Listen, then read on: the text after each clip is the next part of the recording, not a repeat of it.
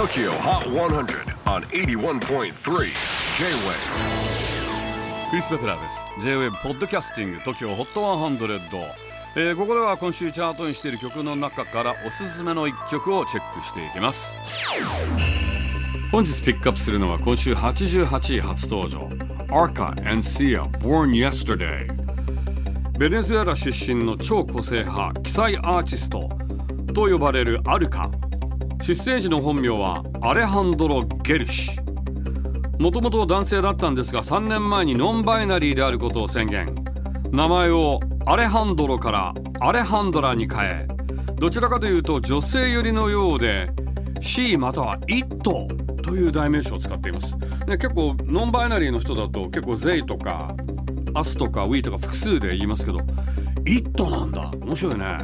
そんなあるか。見た目はアンドロジナス。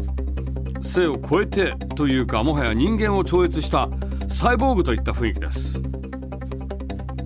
これまでに4枚のアルバムと4枚の EP を、えー、リリースしていましてさらに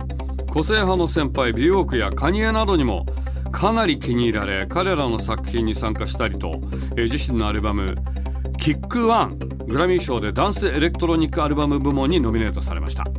まもなくそれに続く「キック2」と題した新作をリリース予定でこちらそこからの先行シングルであのシーアとのコラボなんです。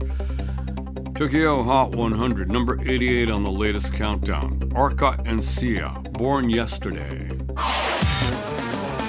J-Wave Podcasting Tokyo Hot 100